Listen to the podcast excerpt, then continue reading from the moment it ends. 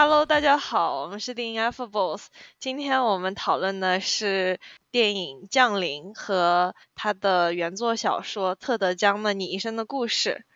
稍微介绍一下剧情梗概。呃，有一天，地球突然被十二个不同的 UFO 造访，然后他们分别落在了不同的国家。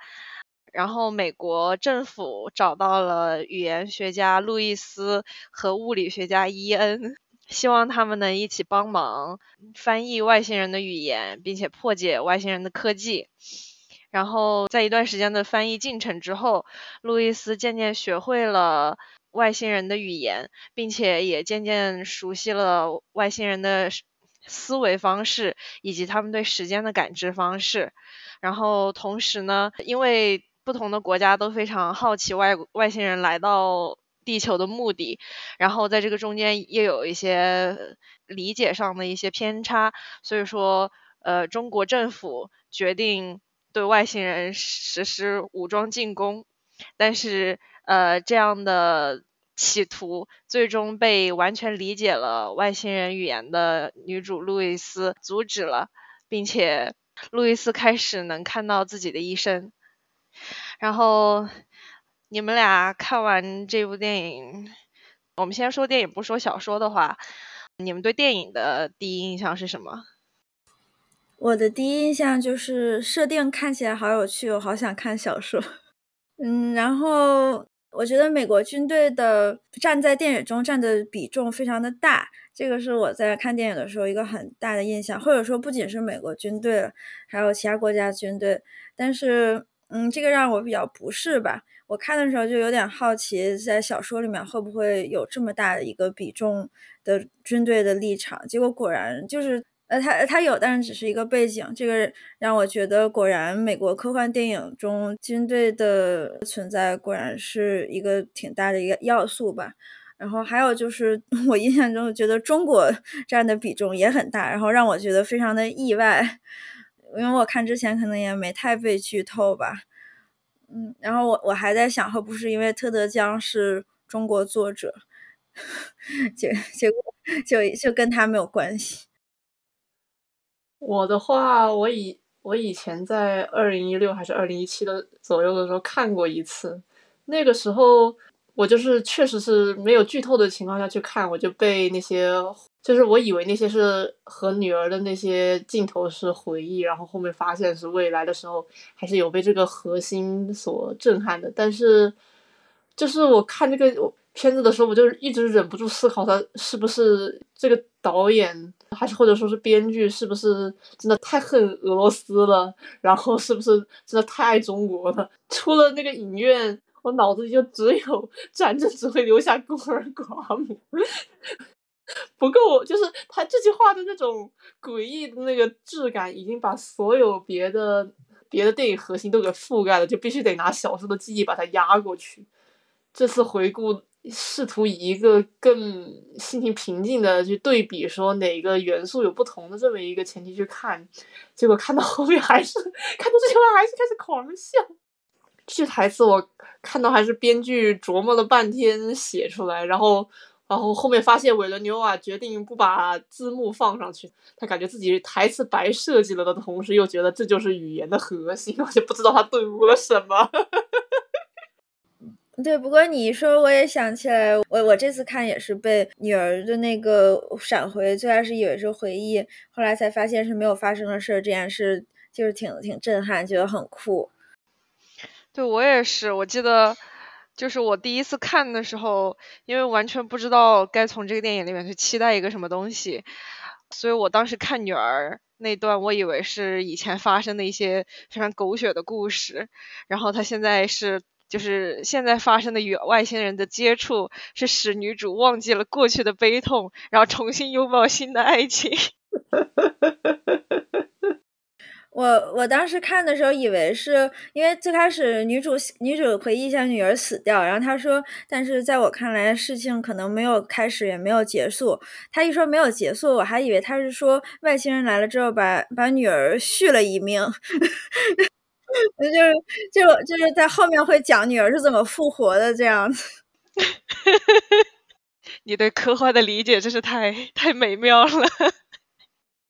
那确实，因为那个 poster 就是那个电影海报，就只是一个巨大的 U 那个黑色的 UFO 嘛，就是你就不知道这个故事他会想讲什么，就是完全一张白纸进去的，不像去看《三体》之类的，你总会觉得有一种很宏大的那种期待值去看嘛，就不一样。我觉得也是因为 Amy Adams 长的扮相很老，所以你无法判断他是不是已经有过孩子的人。呃，这个我其实也，我当时也在想，因为他最开始不是教课嘛，我还在想他看着跟个大学生似的，然后就感觉他是他孩子长到十几岁才死，他还挺显年轻的，所以我看到很很后面才发现根本就 没孩子。我觉得他真的，一上来就已经像是有过孩子的那样，就很老啊。哇，你们两个不要在这里对人家年龄羞辱。没没，就是就是感觉他可能看起来挺累的吧，就是憔悴。那那不说艾米亚的男主那个伊恩的那个鹰眼长得也很满脸褶子，就感觉已经是绝对是人父的年纪。但是没准他到那年纪还单身啊，所以这也无所谓。我感觉可能是因为我习惯了搞科研的人很多找不到对象，然后就会单身到很老的岁数，然后我就觉得好像很正常。因为我感觉这片就是说这个故事它本身是一个非常温柔，然后非常怎么说细水长流的一个故事，然后就是从小说里也是这种氛围，但是它这个电影老是就往怎么说呢？外星人入侵地球，人类存亡危在旦夕的那个风格去拍，我就觉得。给人一种非常错位的感觉，然后我就看的有点崩溃。我倒是现在比较理解他有那种商业化的需求吧，因为他要去视觉化这些外星人，他本来就是这个成本就不是很下得来的情况下，把它拍成大国入侵也还好。就是我觉得这些都不是这个电影改编我对他最大的意见。不过他确实拍的就是，比如说，包括一开始就是，就政府对女主抱那么多的戒心，然后让她然后又让他们穿一堆防护服啊，然后讲说什么以前他是给战俘翻译之类的，就是加了真的很多很多的人类政治进去，就感觉是有一点破坏原作的那种很纯粹的那种打开你对世界和非线性时间理解的这么一个这种浪漫的概念就不太存在，就变得特别的接地气吧。嗯，我也觉得，就是，嗯，他改因为改编电影，所以我不是不理解他做的这些选择，嗯，就包括，嗯，他加进很多就是大国之间的争斗也好啊，因为像小说里面，他外星人的那个装置其实是非常朴素的一个东西嘛，就是他在一个帐篷里，但是在电影里面，它像海报上面也是那么巨大的一个 UFO，它应该也是是一些商业考虑。但是我我果然还是觉得他把小说里面的那个氛围给毁了吧，就是他已经算是同一个故事之下的完全不同的一个故事，这样我觉得是。我觉得其实他加那些，就比如说美国政府怎么说反应比较激烈啊，或者说对他们戒心比较重之类的，我倒觉得这个是就特别如果没有接触过小说的观众的话，看这个东西会比较容易入戏。因为如果我这些东西不加，大家会发自真心的怀疑这电影是不是作者智商有一些欠缺，对这种明显需要防备的东西，他不去做防备，然后可能从一开始他就进不去这个故事里。但是确实就是他前期的很多做法，我觉得都非常可以理解，只是说他后期，尤其是跟中国那一些扯过来扯过去的东西。包括女主那通电话什么的，我觉得就是有点太累赘，然后而且对故事要传达的那个意境没有帮助，他只是把对时间的感知的这个概念，他给他做了一个更简单化的表述，然后我觉得这个是非常可惜的，因为说实话，我还是觉得那段有点 bug，就是我可以理解他为了商业的取舍，但是我有的时候觉得，其实他完全把这玩意儿拍成一个更小成本一点的。然后幽默一点的电影，而不要那么不要那么苦大仇深，然后搞得不上不下的，我会觉得会好一点。科幻电影可能比较难做低成本的，就是它首先要先花大精力去设计那个外星人和语言，那还不如就多赚点回来吧。我觉得那个他们说把俄罗斯的那个语言学家给处死的那块，直接 trigger 到我了，有点，真的有点太。啊，真就多大仇那种感觉，就是他那个音频放到最后直接突突突突突突突，我他就觉得这也太刻板印象了点儿。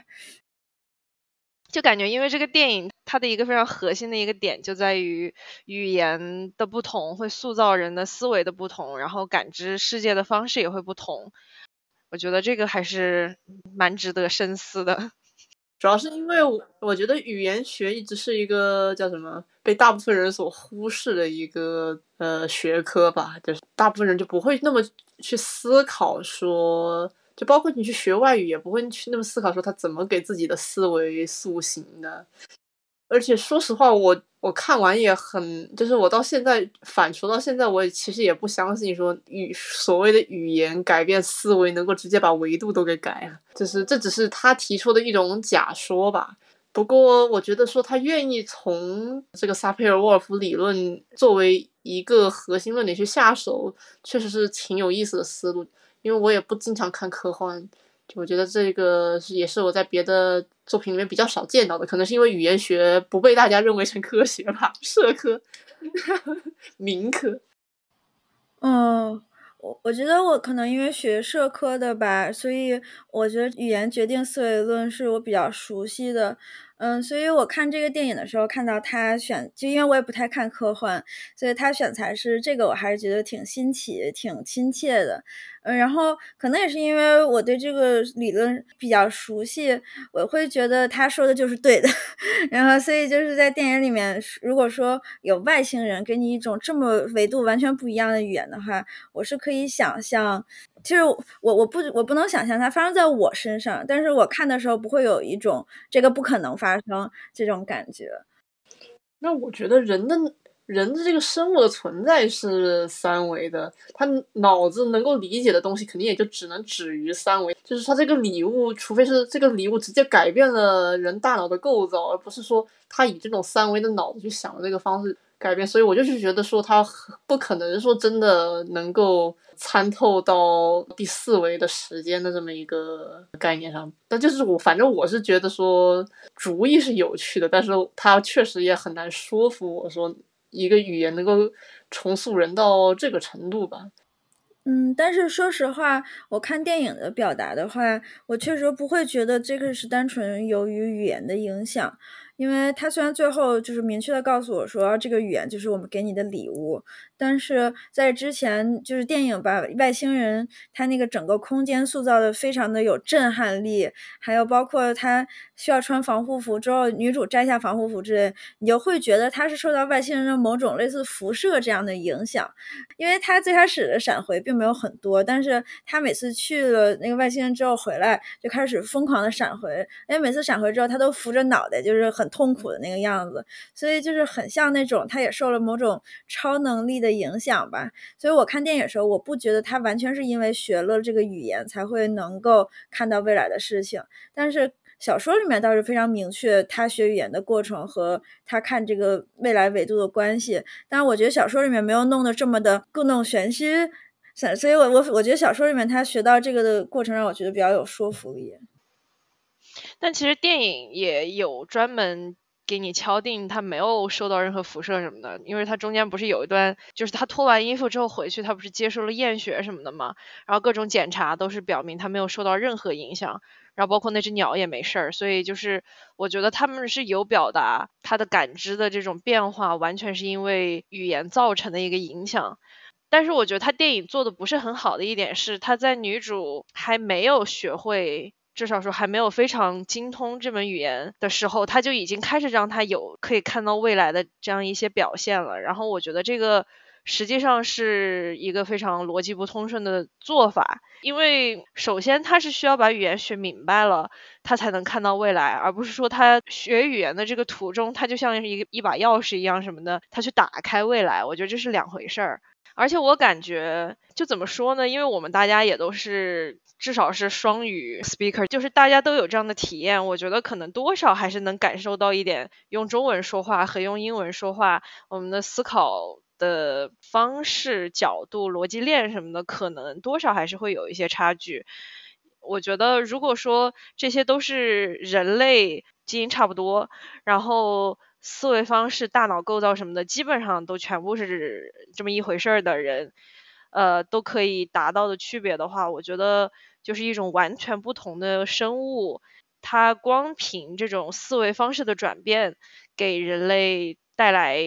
这种感知能力的。差距我觉得也是可以接受的，因为毕竟科幻它还是会带科幻想成分，所以就它肯定会有夸张的部分。但是我觉得至少就是这是一个非常合理的逻辑。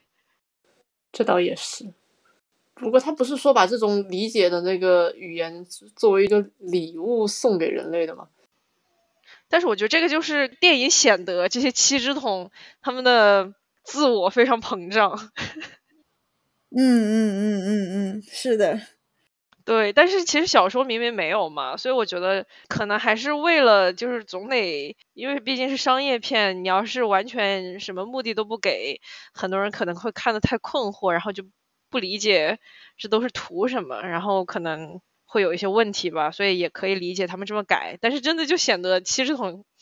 非常的格局非常的狭小。但是我觉得，其实人学一门语言，它能够打开的格局，确实也是挺有限的吧。就是如果天生，或者说如果你母语是两种或以上的，可能还好一点。就如果你是以一种母语为叫什么思考方式，然后你再去学的话，我就觉得你很难说彻底拥有了另一群人的那种集体思维方式。反正我就觉得说，语言决定论要是用在母语层面上可能还好一点。我觉得你多作为再去学外语，就算把它学到呃接近母语的程度，也对人格的影响还是有限的。你们觉得，比如说平常学其他语言的时候，有什么能感觉到的不一样吗？我只知道，我每次打日语，看都觉得很恶心。我刚才其实也在想这个，就是我觉得我用日语说话的时候会比较容易很软，嗯，怎么说？你们你也知道，就是那个樱花妹的典型印象那种感觉。我一讲话，感觉就是那种喷粪的状态。所以说，对我来说，我就觉得可能是因为我本身的思维比较 universal，所以的话，我会在那个语言里面找取说能够表达我脑的那种。比较混沌的那种状态的词语，但是我很难觉得说它完全重塑了我一方面的思维。对，我觉得没有完全重塑，因为人类语言彼此之间还是太像了。你要说是以线性语言这个作为前提呢，那确实人的维度就到这里，没有办法。我不知道你们是怎么样，但是反正可能我在思考的时候，我会觉得有一些怎么说比较日常的东西，它会以中文浮现在我的脑中。然后比如说我就是去想更学术一点的问题，这么一段话就是以一种英文的状态，它出现在我脑里面，然后我就会感觉就是可能这些语言。但我觉得这个纯粹是因为你接触学术的那些场合都是在英文的语境下的，你都不太会在中文的语境下接触这些内容。这个肯定的，但是我是觉得，因为平时有的时候会和国内合作什么的，然后至少什么术语什么的，中文还是会看一遍，然后知道是怎么回事儿。包括有的时候跟同学聊什么的，也也会偶尔会用中文说。但是我是非常深切的能感受到，就比如说是同一篇论文啊，用中文看我是看不懂，用英文看我觉得非常非常的容易去跟上这个逻辑，就感觉中文。他的这个写作方式，包括我们用中文的人的这种思考方式，他可能点和点、线和线之间的这种连接程度，确实比起说英文之类的，会多少有一点点的缺失。当然，他在表达意象之类的方面，就会至少我觉得用着比英文要顺手很多。可能因为是我母语吧。比如说，有的时候你要是见到那种很美的景色，然后那种想要去。抒发一下内心的 感动之类的时候，我有的时候又会倾向去用日语去感叹，因为我觉得日语是一个非常适合做视觉化表述的一个语言。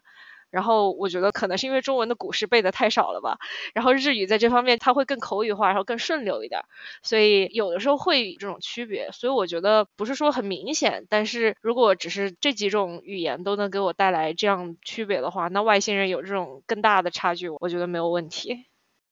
我就是在思考我脑内，因为我做梦的话，哪一种语言都用过。我读一些 paper，我也会觉得拿英语有的时候就清晰很多，尤其是以前会自己啃哲学的时候，我就觉得真的是拿中文看的，他等于看等于没说。我不确定是因为翻译的问题，还是说真的就是语言之间有那么大的差别。有的时候我的能力也不足以辨清这个东西。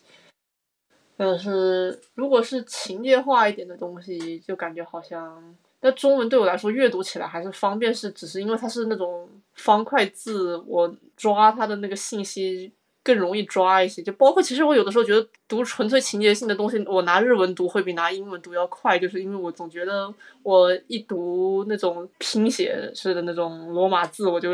人就开始解离。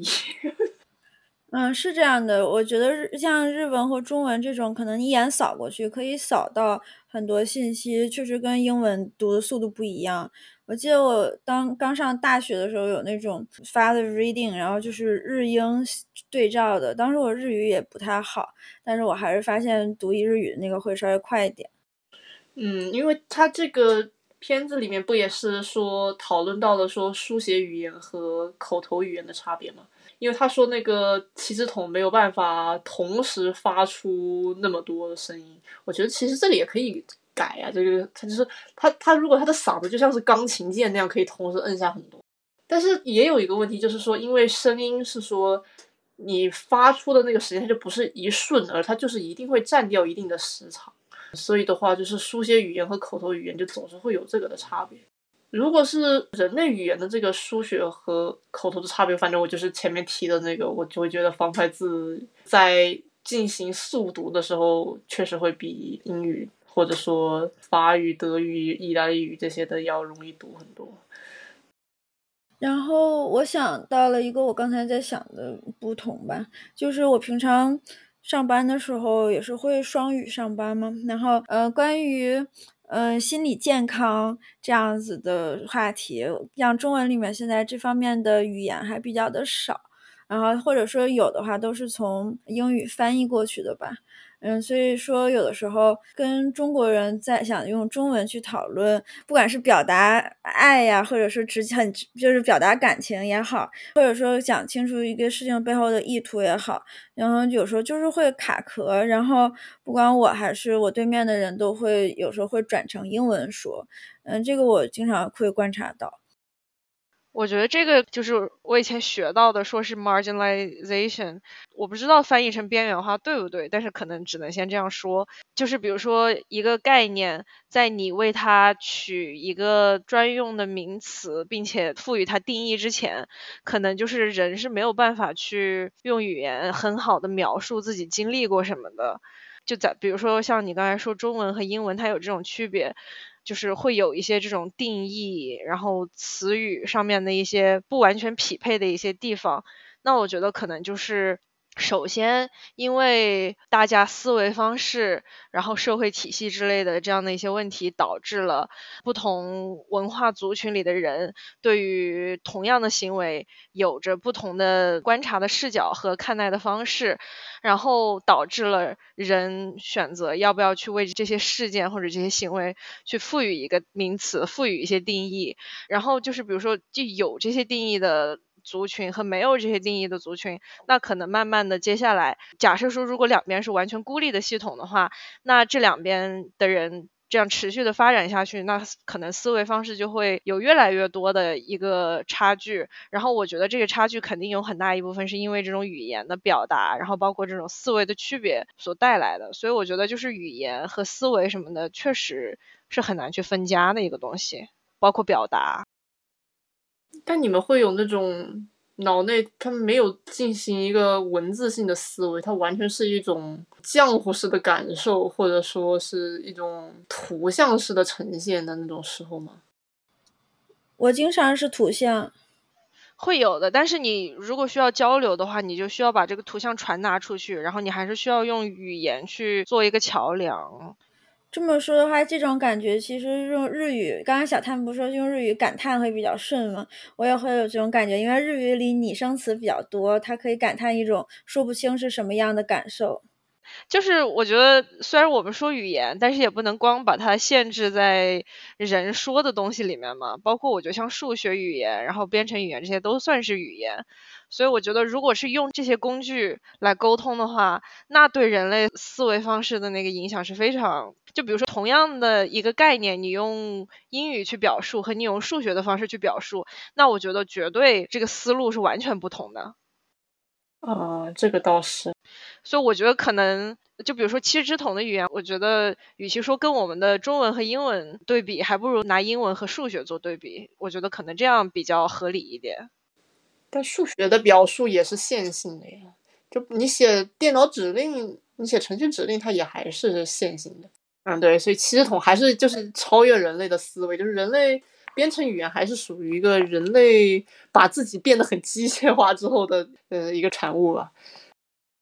但我感觉我学编一点编程语言之后，嗯，它确实对我 想问题有一点影响吧。就是比如说输入一个指令之后，它可以去完成很多的事儿。这个概念可能之前用语言就不会有，可能在语言里面，比如说两句话之间的关系可能是很平等的。但是在编程语言里面，你如果输入一个指令，在后面可以有一大串儿。我觉得这个概念可能之前在我脑子里不是特别的具象化，然后但是现在我就会有。我觉得就是编程它有一套，呃，就是你必须要去遵守它的那个逻辑嘛。与人类表达的那个语言之间的逻辑就还是比较松散的。就算你语法说错了什么，呃，不是特别严重的，比如说主动和被动句之类的这种，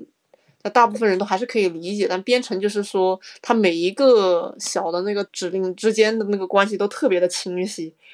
然后确实会对你的那个行动造成影响，就是。很久很久以前学的时候，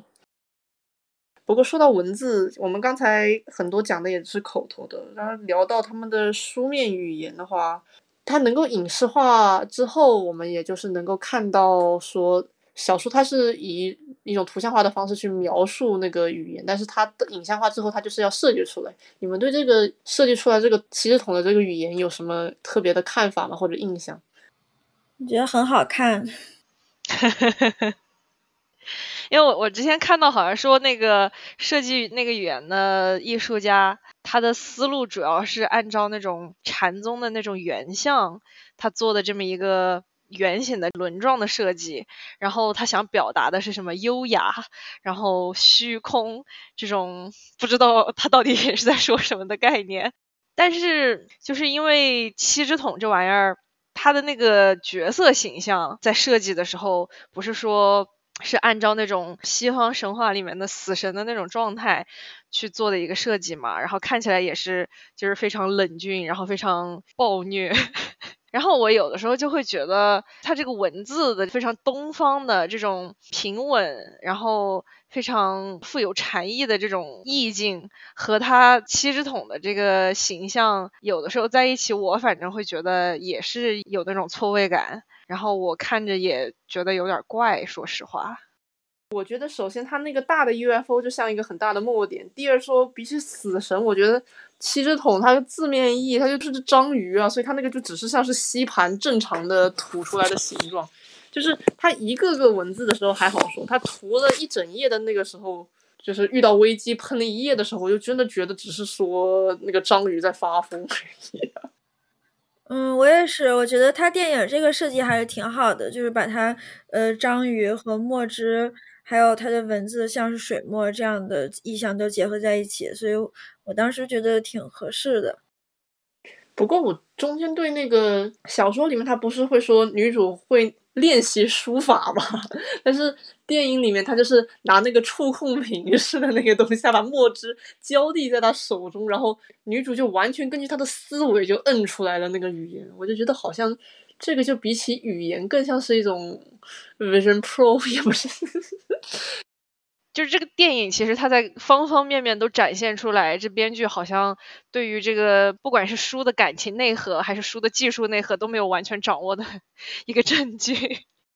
我觉得可能还是有些时候是你影视化之后，他一些决定很偷懒吧。但是如果你能给女主一支毛笔，然后不管是做特效还是什么的，让她写出这个文字，我觉得比她在电脑上去生成要显得有震撼力的多。但是他因为要考虑到一开始他们跟他交流的时候，在电影里面的设置就是比起帐篷就是隔着屏幕，那他那个屏幕肯定就是直接用了。我觉得比较神奇的是说那个就是对于他们这个设计的语言。他们不是电影里面有那个在电脑上分析，然后像是拿 Illustrator 似的分析每一个步骤、每一个墨迹的是哪个具体的词吗？我就觉得那段我也觉得说是对七十筒这个语言理解是不是有点误会？然后包括其实说他为什么一定要是圈呢？我就觉得其实它应该是一团完全粘稠在一起的那个状态，因为圈的话它只是没有方向，但它其实是线性的呀。没错，这个我我特别同意。就是我看了书之后，觉得他电影呈现的七只桶的文字真的跟小说里说的不一样。但是我能接受电影的这个表现方式，是因为我觉得小说里那种一团，对于电视机前的观众朋友们可能不是特别好理解。但是你看文字的时候，你可以去想象。但如果真的把那一团呈现在你面前，可能会比较掉三吧。所以我可以理解他把它处理成一个比较优美的一个圆形的形象。想来去表达这个，他们的思路是一个圆。还有就是，我觉得他电影它本来就是一个比较线性的表达方式，包括说七十桶最后居然有一个目的这件事儿，所以我觉得他可能也是想用文字是一个圆来告诉观众，就是七十桶这个思思维方式中的一些内核吧。就是他可能表达不出来，但他可以用这个文字去试图去表达一下。然后，但是包括书里他说女主写书法的时候，他其实是说女主这一笔下来可以写好几个概念，再一笔下来是写不同的概念。我觉得这个可能对电视机前的观众朋友们也是比较不好理解，所以我觉得像是。他用屏幕上点，然后去用软件把那个语言不同的语速组合在一块儿。就小说里面说的那个意思，应该是这个不能达成。但是电影既然说这个可以达成，我觉得至少对观众来说是比较好理解，他是在怎么在表达的。但是我觉得，就是可能你要说非线性不非线性，我不觉得一团就比一个圈更不线性。你不能说，因为它是 它是可以一笔画出来，它就它就它就是线性了。我我觉得我们对线性的理解可能没有必要去做的那么不用那么 literal，可以去以一种更形而上的 态度去感受这种非线性。而且，因为就是我可以理解，如果说他们的这个原型文字的设计思路是来自于空相的话，那我们在佛经里 有说到是诸法空相，不垢不净，不生不灭，不增不减。也就是说，它是一个空的概念。然后，我觉得用空的概念去表达非常实在的一个有的概念，我觉得也是一个很不线性的做法。嗯，而且我觉得他电影里面视觉效果，我比较喜欢的一点是，他那个一个圈儿是直接显示出来的，它其实并不是像人类一样画一个圈儿，它那个墨喷上去就直接是一个圈儿，它这个书写过程也不线性，它就是这个语言，它可能是以一个句子为单位嘛，或者一个段，它就是一下就摁上去的。不过它那个满屏幕都是黑点的那一幕，它其实也还是一层又一层叠上去的，就感觉像是虽然你一个句子是同时说的，但是你每一段还是一段完了再来另一段的感觉。反正我觉得这个七十桶的语言视觉化是我觉得这个电影改编里面唯一让我感到满意的一个点。它确实是个亮点，我就是我是觉得说它。这个属于说，我觉得跟原作有些侧重点，在我的理解里面不太一样，但是它视觉呈现的还是挺好。其实我觉得，包括它那个 UFO 里面那个空间也也挺好的。我没有觉得一定要是帐篷，我觉得它那个大黑蛋，然后包括它那个隔着那个屏幕的两坨，然后后面两坨章鱼 它这个概念都是挺赞的。嗯，我觉得我没有。我没有不喜欢，但是我觉得我我主要不太喜欢的是它那个 UFO 进去的过程不是特别的友好，就是人类要进去，它要把自己吊上去，然后又有什么不同的重力，然后又担心这个空气啊之类的。我我是觉得像是书里面的话，你不会有任何一个时刻觉得七十桶让你觉得非常的危险。但是这个电影里就是传达着一个这样的一种感觉，是让我觉得就是很很不同的一个感受了，可以说是。我一开始还以为那个蛋是一个，就是他们进去的那个隧道，包括是一种子宫的隐喻，然后觉得说这个电影可能是说，比如说外星，就他那个外星人其实是地球人的母体啊什么，然后就是人要回到那个他们的出点才能够理解他们的思维之类，就是这种母子关系啊。那你这是走进了 Ridley Scott 的片场呀？普罗米修斯吗？我应该这两部片可能前后脚看的吧，就是可能记忆也有些混同。我还是觉得，就是他不是很友善的这么一个那个隧道，就像 Nope 那样很艰辛的爬进了 妈妈的子宫里。反正就是。我就觉得科幻片里面，他既然都这个外星人不是一个像小说里面那样子，一个像是毫无目的，只是来了，只是因为他会来的这么一个概念的话，我就是觉得把它想成是一种子级回归母级的这么一个状态也没有什么关系。但是他那个大黑蛋，反正我觉得他的海报还是挺吸引人的，包括他把。标题改成呃降临，这个肯定也是有呃商业的考虑，但我觉得降临这个名字其实也还是挺好的，就是它可以同时包含说，你说外星人来到这里的目的，他的他降临在这里的突然这么一个存在，然后也可以表达说他女儿 arrives in her life，就是来到他的生活里这个样子，就感觉降临这个词就很中性，就是他没有。一个强烈的那个情绪的指导性，它就只是一个事件的，也挺好的。当然，可能你医生的故事也是更精准的表达这个故事的内涵的。我我感觉你生的故事是比较平和、比较日常，但是说实话，确实是标题是降临，会让我更想去看。尤其是它作为一个科幻小说来讲，呃，但是呢，我看了小原作小说之后，我很想吐槽，就是它外星人根本就没有降临到这个地球上。呃，它因为它那个是个 Zoom 的那个装置嘛，就是它两边只是在视频而已，它的飞船并不是在地球上，所以我我就是觉得它标题电影标题是降临的那一刻就已经完全不一样了。但是我会觉得，就是你一生的故事这个名字，你听起来你就觉得是一个非常温情的一个东西，然后就是它跟这个电影他们最后拍出来的这种非常惊悚的效果是完全不搭的。然后我也说实话，他们拍出这个电影之后，他们给这个电影一开始确实就是那个预案，它起名真的是你一生的故事，然后拿这个题目去做点映，我觉得还挺疯狂的，就是他们完全没有找准自己的核心竞争力，确实改成降临之后会好很多。那反正。降临确实就比较有呃惊悚片的感觉，但我觉得你一生的故事虽然就是这个标题听起来很温情，但我觉得他原作小说表达的东西也不温情啊。他的情绪很温情啊。嗯，我觉得是情绪来说比较情绪比较平稳，这就是比较温情平稳吧，至少是不是像电影那种就是特别大悬念，一会儿又要死要活的那样。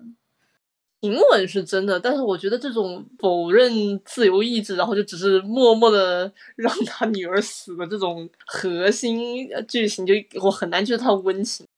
我觉得虽然他放任他女儿去死，但是他也同样给了他女儿生啊。就是我觉得，因为生和死是每个人都会面对的事情，然后你怎么去看待它，才是这个温情的来源嘛？就是。如果自由意志存在，他就可以决定不要嘛。就是他，因为他的这个设置是说，他只是完成他会要完成的事情的这么一个设定，我就觉得说，那生与死这个就，他只是那叫平稳，他活与不活，他的快乐还是悲伤，其实都只是必然会发生的事情。之后我就没有觉得他很温情，就觉得很恐怖。嗯，我觉得至少他本人是觉得比较温情的，就是他传达是这样的一个情绪，但是可能不同人看了会有不同的感受。道也是，反正他如果就是照着你一生的故事这个标题来拍出来的那个受众，肯定还是会少很多。那肯定的，而且怎么说，如果电影叫这个，是真的会给人一种它是烂片的感觉。对，我觉得你生的故事太朴素了，就是会觉得是一个很普通、很普通的故事。因为你能看到它的宣传，肯定无论如何是科幻片嘛，然后有什么外星人降临，然后取个名字叫你一生的故事，你就不知道该去期待什么东西。虽然降临也不知道该期待什么东西，但至少至少它的风格是很有一致性的。嗯，而且你大概会知道是外星人片儿吧？就是降临以以生的故事，你不觉得这故事里有外星人？你一生的故事可能可能观众会更早意识到说那个女儿不是一段情绪的铺垫，而是一个剧情的关键吧。改成降临之后，就是欺骗性也更强一些了。嗯，这个他的这个欺骗性这一点，我还是比较喜欢他这个改编的。因为小说的话，你一上来就说啊，你爸爸跟我想要个孩子，我我来我在回忆，有点像那个我在娓娓道来你一生的故事那种感觉，就不会觉得就女儿死掉的事情发生在他去看外星人之前。嗯，所以我觉得电影这一点还挺好玩的。然后这个电影不是对于人类政治的戏，它加了特别多吗？因为我印象中书里好像其实就只有女主拿着那个美国政府官员开了个涮，说了个笑话，然后别的就再也没有出现过了。所以我觉得这电影的浓度真的有点过分呢。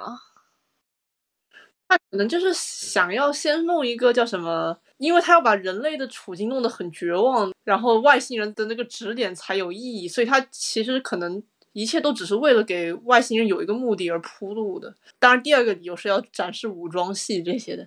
我就是觉得说，如果外星人没有目的，我是说从拍片的角度来讲，不是说从电影层面的角度来讲。我觉得，如果说外星人没有目的的话，他就不需要拿人类去来反衬外星人的那种很馋的态度吧。那反正这些这些戏，我就觉得看着就觉得，那外星人你为什么要来拯救这样的人类？就给又又有一种不值的感觉。可是，当然，电影里面他不是给外星人一个比较明确的目的，说是我要来拯救人类，因为三千年后人类会帮助我们吗？他不是拯救人类啊，就是来让人类能看到未来，然后，然后三千年之后再去帮他。但说实话，我觉得这个说不太过去。我觉得他们的这个，就至少从书里来看，七只桶的科技比人类要领先太多太多了，就有一种。一个博士生要求小学生帮他写博士论文的感觉，所以我就是觉得这个电影的改编还是人类人类中心思维啊，就是说外星人在这一定有一个什么目的，有什么目的呢？就是以后反正我们人类还能帮他，就这种一个比较巨大的一个 ego 吧。他 就是，可是他确实就是。通过这种 ego 表现了这样的一个互惠性，这就是这个大国之间没有的这种互惠性。但你说，如果让这个小学生，如果这个小学生真的能够参透未来，那他确实也可能可以帮他写博士论文。不是，我们不能这样对比。那你要说的话，这博士生已经能看到未来了，他需要一个小学生看透未来去帮他写，就不能这么做比喻。我的意思就是说，比如说一个博士生，他研究量子物理，然后 他现在的要求是。我让你也看得懂量子物理，你十年后来帮我写毕业论文，就是这事儿，就怎么说，也不是不可以，但是 就没有必要。对我，我我也是觉得，就是理论上来说，这不是说小学生一定帮不上忙，但是，呃，我我确实也觉得，就是怎么说，外星人说那个的一刻，他的逼格掉了不少。我觉得他说从那个 weapon 和 present 开始 就已经没有逼格了。但是你就如果你们看的这个小说，然后你们要改电影，一定要给他加一个目的，你能改什么呢？我有的时候也会从这个角度想，我也想不出什么特别合理的。你可以说这就不应该加目的，但那样确实不方便电影的叙事。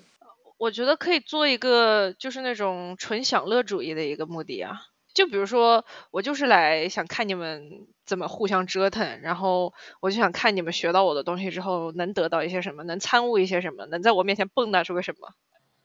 嗯，或者说像小说那样，它开放式结局嘛，就是他走掉了，你不知道他的目的，它这个本身也是一种结局。总之，我没有觉得它有了目的不好，因为我觉得它毕竟是个商业电影，商业电影是要有一个比较能让是商业电影观众理解的思路的。但是我确实觉得，在作为改编来讲，它跟原书比较背道而驰，在这一点上。我反正觉得最大的背道而驰的地点还是。就是决定论的这一点吧。我就觉得女主好像每一个决定都是因为她能够读到未来，然后来影响的现在，就感觉形成了一种时空悖论，就是像是她参透了时间做出的决定造成的影响，而不是说她就没有决定权。这个确实是。因为就是电影有很强的因果性，但是看书的时候就是没有这个很强因果性，只有知道结果之后的必然。我感觉就是书里面能感觉到女主她对于时间的长河，她是在进行的观测，在她观测到的时间点，每一件事情都已经发生过了，然后她只是去看。但是我感觉在这个电影里面，他们表现出来的像是女主是在预知，然后她通过她预知到的信息，她在反馈到现在来做出行动。我觉得书里女主能做到的极限，她只是一个用不同的时间的感知的方式去观看所有的记忆，但是所有的东西它都是回忆，而不能对人。除了心理状态之外，造成任何其他任何物理影响的，就是一个纯观看的一个行为。但是他电影里面，特别是他给那个商将军打那一电话，有点像是他穿越到了未来，然后去得到了现在的自己不知道的信息，然后再从未来把这个事儿给传回来。我觉得这个就完全不是书里所要表达的那个物理概念了。对对对对对，就是这一点差别特别特别的大，包括说他就完全没有提光最短路径的那个，我觉得这个原理和语言学的那个定律是两个把这个概念并行拼起来的东西，但他完全抛弃了这个费马最短时间定理的去讲这个故事，我觉得他就真的就讲不圆。我当时看到书里有这段，我我就很 shock，他没有去电影里面完全不提。但是我完全也可以理解，因为他要真把这玩意儿给你说出来，以美国电影观众的平均智商水平，他真不知道你在干嘛。可是他都把那个很弱智的那个 kangaroo 叫什么袋鼠的那个都保留了，他为什么不保留这个光最短的？他就只要跟那个鹰眼拿个手电筒往那边一照，我我觉得他肯定还是有办法可以插进去的，他就是故意舍掉的这么重要的一个一部分。我是觉得你要去用纯口语的方式去表达一个光的折射，是因为光先选择好了目的，再去决定自己的行走路径这个概念，我真的有点觉得是对于平均观众的智商有点太苛求了。我是可以理解他不这么操作，可是我觉得有的时候诺兰写的东西抽象多了。但是，因为它这个东西是一个很硬的、很真实的一个概念，它不像诺兰的，就就真的瞎鸡巴编，就是他编，说实话，就只有他自己看得懂，那所有人看不懂都没有关系。但是因为现在这个是一个真实的物理分析，你要是把它提出来，但是你不让人理解，你提出它的意义或者目的或者什么的，那还不如不提。是我也是可以理解他不做进去，而且有如果说从电影做出来的结果来看的话，电影里面其实表达的那种因果论跟费马的定律表达的光的那个因果论已经不一样了，所以它可能也是一种有意的取舍。对，电影已经完全是在穿越时间了。我我说实话，这次二刷电影，我听见女主在未来，她不知道商将军的电话号码的那个瞬间，我是非常崩溃的。啊啊啊！真的，哎，话说你们有没有觉得这电影其实有点像《Tenet》，就是他做的那个穿越时间？这个穿越时间那个感觉已经土到让我回到我感觉最初看的那种科幻片，就像回到未来那种程度的。对，就要把一定要把东西圆上。就是他圆的，就是以一种最粗暴的方式，但他其实也没有做到那种完全的商业喜剧的效果，就没有把把握好这个软硬的关系。我觉得，就是你再骂诺兰，他好歹在他的那种叙事里面也算是自洽的，但我觉得《降临》其实他的电影版都没有很自洽。你说诺兰自洽，我又要跳脚了。我觉得任何一个看过《致命魔术》的人都说不出诺兰自洽。但我觉得《致命魔术》很自洽，他整部电影没有任何一个超越当代科技，呃，不管是那个时代的科技还是现在的的科技的，就是他没有给这样的证据。然后突然他告诉我，他可以做复制人。他如果写推理小说，就是不给证据就推理。嗯，我的意思说他的故事氛围比较自洽，但是你要说这个。不不，我觉得主要是小辉觉得降临很好笑，但是可能降临他的电影导演觉得很自洽，因为他没觉得好笑。我觉得他的意思是降临不够好笑。对，我就觉得降临不够好笑。它温情和惊悚，还有核心的科幻概念，就是它的结合的，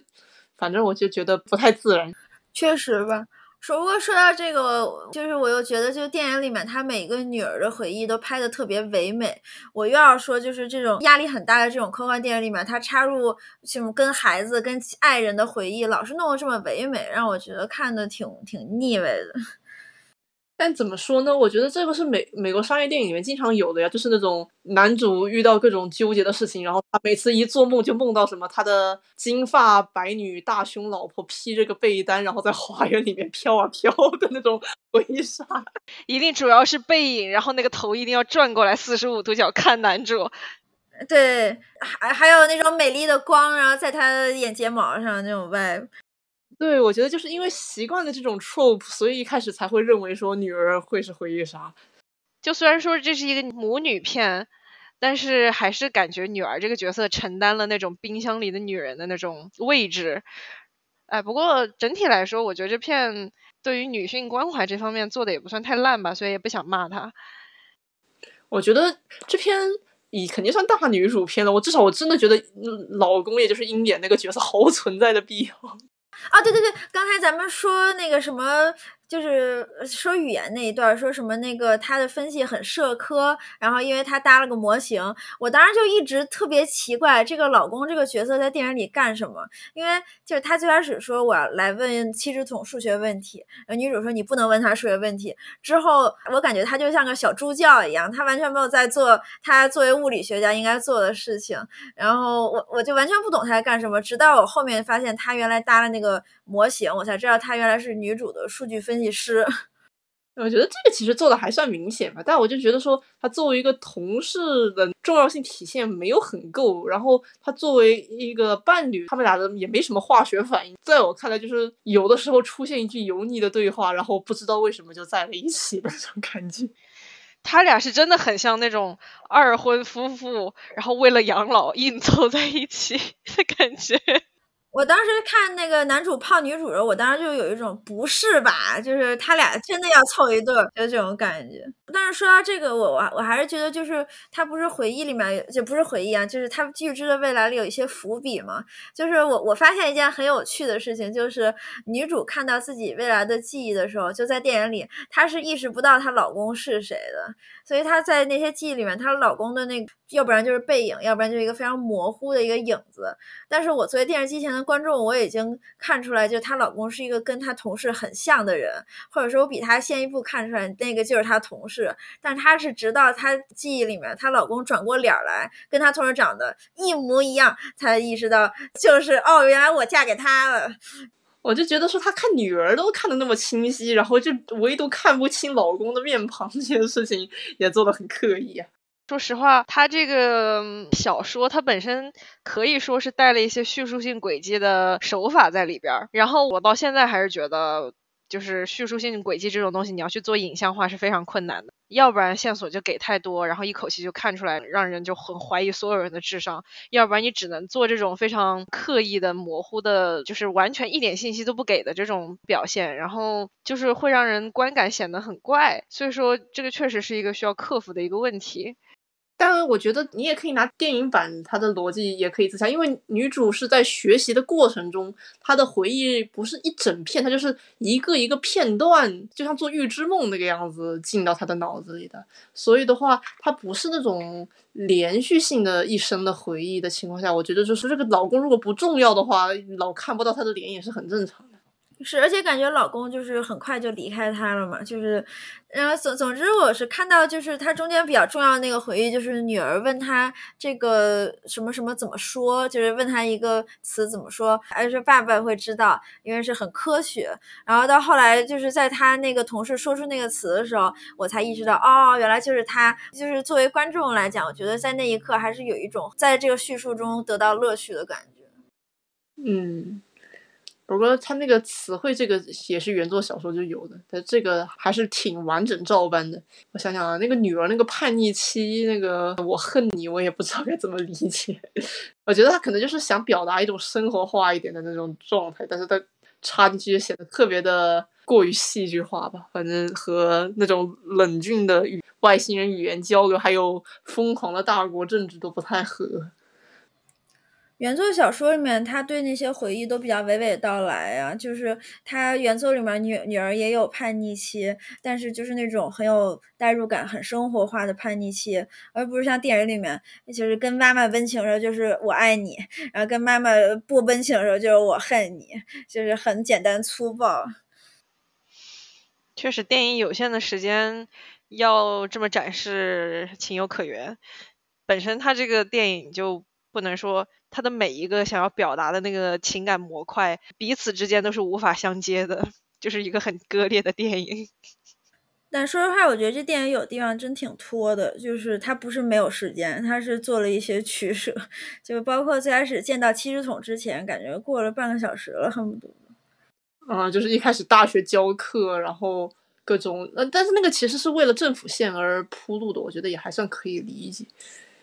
嗯，不过女儿的死因不还改了吗？就是从意外跌成病死啊。呃，这个我很想，我很想说这个跟原作不同哎。嗯，因为他如果是病死的话，就电影里面那个病死，那女主要做的选择基本上就只有一个，就是说要不要这孩子。因为你只要要了，他一定会病死。但是呢，书里面他说的是女儿一直到二十五岁，然后她是意外死亡。我觉得这个就是需要女主没有自我意识的要求，就是大很多很多。因为你想啊，就是如果她有自我意志，她可以比如说不让她女儿去攀岩啊，或者就是在那一天让女儿给她打电话，让她不要去啊之类之类的，就是一直在做选择。她一直在选择说我要接受这个命运。就包括女主说她做梦，然后梦到她女儿。攀岩掉下去了，所以他就是一直对女儿管的比较严，然后但是反而让女儿逆反了，喜欢爬来爬去，所以他有点像是自己造就了自己的因果。这一点就是他在养女儿的这女儿的一生中一直在做这个选择。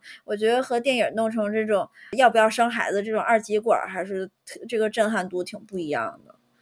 嗯，对，但我觉得可能照着原作拍，智商不够的观众会谴责。这个女主为什么不去救他？就是因为关键的区别还是在于说，这对这个决定论和这个自由意志的这个存在与否。主要是因为我觉得电影它根本就没有去强调自由意志这个概念。书的结尾不是说什么做爱做你，但是电影最后他只是就是和那个男主拥抱。然后就感觉像是即将要成立家庭，就是感觉电影甚至没有去非常强烈的在表达这个女主最后会生下这个女儿这一点，所以我觉得电影可能就是不想把自由意志这个非常宏大的一个概念塞到这么一部小电影里面，然后让人没事就吵架。嗯。这倒也是，而且说实话，我觉得电影里面女主对于未来和过去的这个自由意志其实很巨大呀，因为她还去未来要将军的电话号码呢，呃，就是她各种自由意志的体现。所以如果说真按照书里那么拍的话，感觉女主会想个办法把这东西圆上，让她女儿不去攀岩也说不定。我觉得确实，电影甚至宿命论的部分都表达的不是很明显。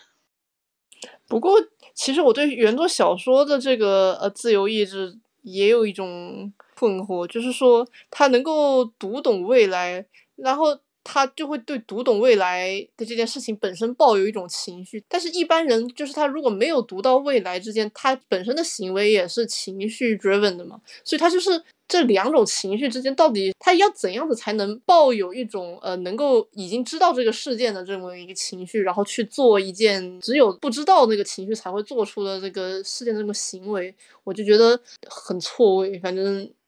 我就不太能够理解。他不是小说里面用的是什么？那去不去翻开那命运之书吗？我就觉得你翻开那命运之书之后，你顶多是看到的大的节点，就是我不知道他这像是说是整个人像是 被附身的那个样子，就脑子和他的身子完全割裂的状态吗？我觉得也不是。我确实有的时候细想这个概念也很难被他说服。我觉得他可能想表达的是一个女主，她在了解了未来之后。他决定去顺从，所以他是发自真心的，他认为自己就应该按照他看到的那些轨迹去行动的这么一个已经比较超脱了的一个心态。但是就是说，他能够他能够读懂未来，又不代表他随时随地都在读未来。就是说，他又不是只读大的节点，就等于说他这个以后的一生都被他参透了。我们现在活过的这个二十多年，我们对过去的每一件事件，就是它都是我们亲身经历过的。也就像可能女主对未来那样，那很多地方也都是模糊的。我不知道她看到的未来是怎样的呢？嗯。我觉得是，就是你可以，你记得书里面有一句话，说是他觉得他的意识原来是一个正在烧的香，然后只有他的过去是留下的烟灰，但是现在他是一个正在烧的香，但是两头都是留下的烟灰，所以我觉得他应该是一个正在往前的过程。他在时间上来说，他是在过他的一生，但是他的意识可以意识到他这一个节点的过去和未来。就比如说你对你就是几秒钟之前做什么事，你是有一个意识会比较清晰。比几个月之前要清晰很多，我觉得这对女主来说应该未来也是一样的。然后，所以她在书里面，她参就是参透未来之后，她有一些描写，就是说她在跟别人对话的时候，她能感觉出来大家都是在完美的把这个剧本念出来。我觉得她就有点像是，比如说你要是在读话剧的话，你会拿着那个台本，你在读的时候，你眼睛可以扫到其他的句子，那种感觉吧。其实我一直以来的理解都是，他看到了一个景象，就说明那个景象已经发生过了，但是那个景象会发生在未来。他只是有办法去观测到更多的过去，但是这些所有的过去都还是过去，所以说他没有任何可以去改变过去的手段，他只是能提早的看到这些过去而已。嗯，对我我我也是同人说他就是只是能够看到这些过去，但是我觉得就是说他的这个小说的那个描写方式还是线性的，包括最后那个结局，他就是以一种已经知道了的情况去实施，而不是说他学会这门语言之后，他整个人的时间观就像小林泰山写的那样子，最不难那样子完全是乱的。所以的话，就是他就算能观测到他过的时候还是线性的话，我不确定就是他过未来的这些时间的时候。他每一秒都只是处在一个观测的状态，那基本上还像是身体像是被 像是被操控的。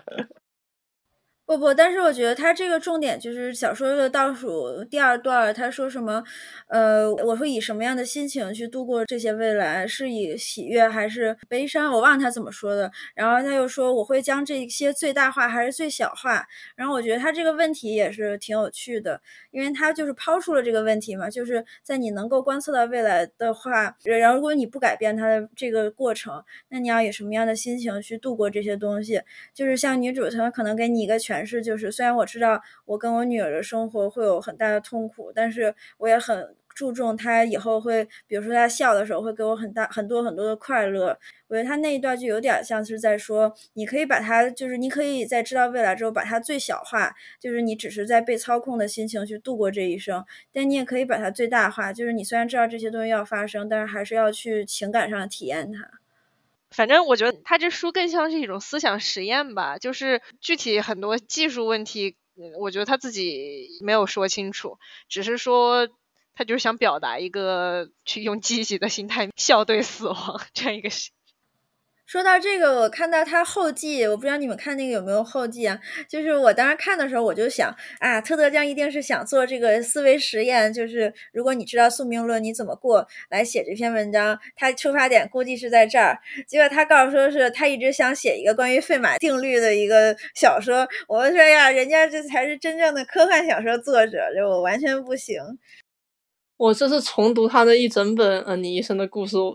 我之前读的版本就没有后记什么的，然后我就我也很多篇没有看嘛，然后这次看，我觉得每一篇的后记都就觉得他的思维 很有娱乐性，就不是说那种想要讨论一个哲学命题这个样子，他就好像就是真的就是，比如说想到一个定理，觉得嗯这个可以发散一下，然后或者说叠了一个模型，然后觉得嗯我觉得这个可以把它现代化一下，这个样子的。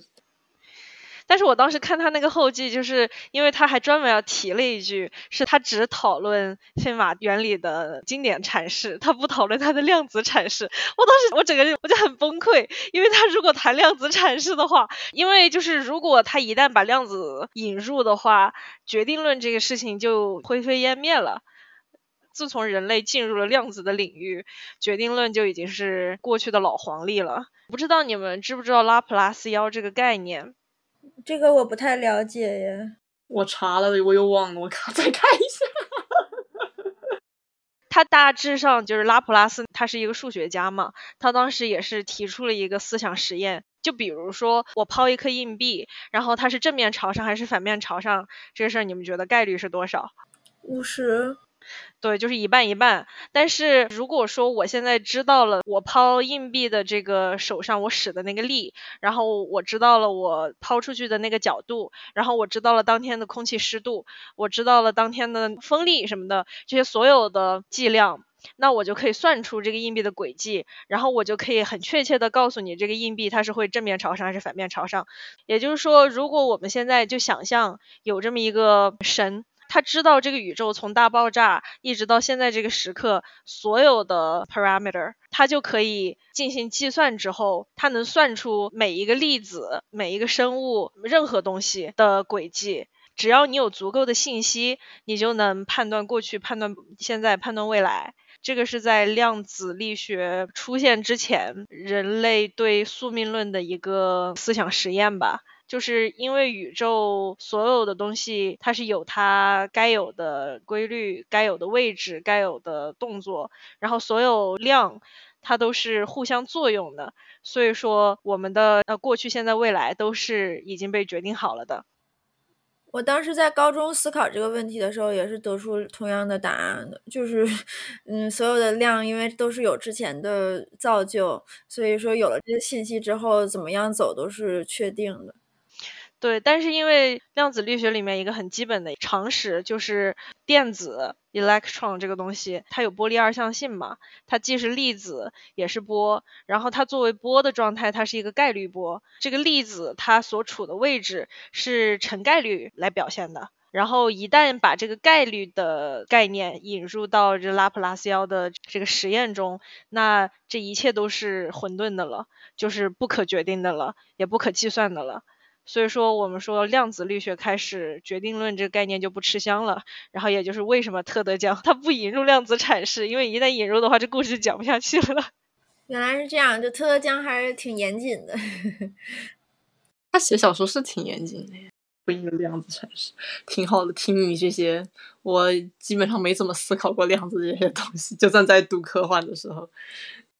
我也是看了好多科幻，我才慢慢以民科的角度了解了这是怎么回事儿。就如果我们引入量子力学的阐释来理解《你一生的故事》这个作品的话，那可能就是说女主看到的只是她未来的一种概率，但是她通过行动，她敲定了这种概率，所以这个时候她又有了自由意志，哪怕是去顺应这个未来，也是她的一种自由意志。对，当我我当时看的时候也在想这件事儿。我我当时，因为他有一句话是说，呃，如果说你读了命运之书之后，觉得有一种责任感，所以要去实现这些命运。我当时就想，如果你觉得有一种责任感要去实现这些命运的话，那那就是你的自由意志。嗯，对对对，我也是这么想的。但是如果它是一个纯宿命论的一个世界的话，你去实现命运的这个事情，它是被宇宙的规律所强制的，所以这个是不是自由意志，我觉得就还需要讨论。但如果它是一个量子世界的话，那这个确实就是自由意志了。嗯，所以说他不引入量子，就是为了否认这个自由意志吧。他就像他举的那些例子，比如说婚礼在等那个句子 announce 说成为夫妻的这个概念，就是他引入的这些例子都证明他就是他想讨论就是一种既定的未来，然后不是一个会被影响的一个概率嘛。他就顺应了这些未来。嗯，今天我们的讨论就到这里。下期我们会看《神枪少女》，然后是向田玉的漫画作品，它的呃原名叫《Gunslinger Girl》，然后我们会一起读这部漫画，然后也会去看它的动画第一季。动画第一季的改编是浅香守生做监督。那我们就下期再见啦，拜拜，拜拜，拜拜。